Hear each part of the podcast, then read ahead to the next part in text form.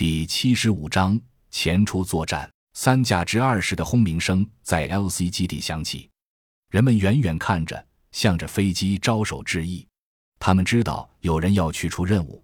在昨天的通报会后，大部分人认为这不过是一次营救任务，也许哪里又发现了幸存者，这是要去接他们回来，共享人类文明传承的。只有少数人知道，这一次的任务九死一生。完全把前途交给了命运。飞机起飞了，望着站在远处向自己招手的妈妈、小糖豆、刘丽丽，还有欧阳甄笑阳，心里很不是滋味。说实话，他根本不想离开他们，但使命必须有人去完成。扭过头看了洛奇一眼，这小子居然靠着飞机睡着了。猜着也不是，他只是不想别人看出他的悲伤吧。眼神再往过一扫，与二姐的眼神不期而遇。虽然安了一眼，但有时真笑杨真的分不出哪只是真，哪只是假。除了为数不多的微笑之外，二姐冷的就像一座冰山。真笑杨笑了笑，二姐没笑，但真的眼睛里透出了一股暖意。她很开心能与他一起同生共死。再转过去是小秋。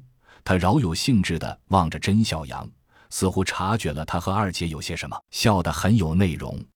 虽然知道自己和二姐其实没什么，甄小阳的脸还是没来由的一红。小秋的笑容更是百花齐放。甄小阳一笑，索性扭过头不看他。其他几名队员要么默默地做着最后的装备检查，要么靠着靠背闭目养神。机舱里除了螺旋桨的轰鸣声，再没有一点别的声息。忽然，直升机连续震抖了几次，机上广播开始播音：“各位勇士，我是这次航行的领队龚飞。受强冷空气影响，西北地区突降大雪，目前气候已不适宜直升机飞行。我们将在 YC 南二十五公里处胜利乡降落。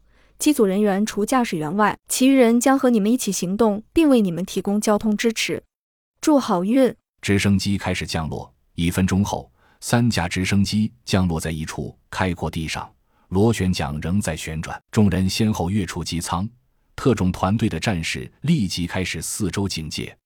一名中等个的飞行员走过来，向甄小杨敬了个礼，道：“我是龚飞，请各位尽快上车，我将负责运送各位到毗邻交火地点，并负责接应。”甄小阳回了一礼，道：“辛苦，感谢。”回头一招手，所有人分别上了飞机上台下的三辆便携式电瓶拖车。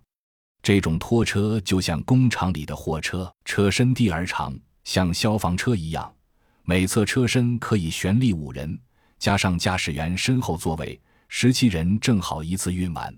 拖车前进间毫无声息，真的是末世运输利器呀！